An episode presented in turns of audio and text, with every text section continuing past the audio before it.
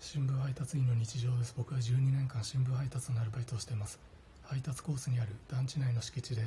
猫に餌をあげるのを黙認されているおばあさんがいます。そのおばあさんはよく猫に話しかけているんですがそのおばあさんと団地内のエレベーターで遭遇すると猫に話しかけている時と同じような口調で僕にも話しかけてくれます。もしかしたら僕を猫と間違えているのかもしれませんが僕は昔週1回猫カフェに通っている時期があったり動物は猫しか触れない猫狂いなので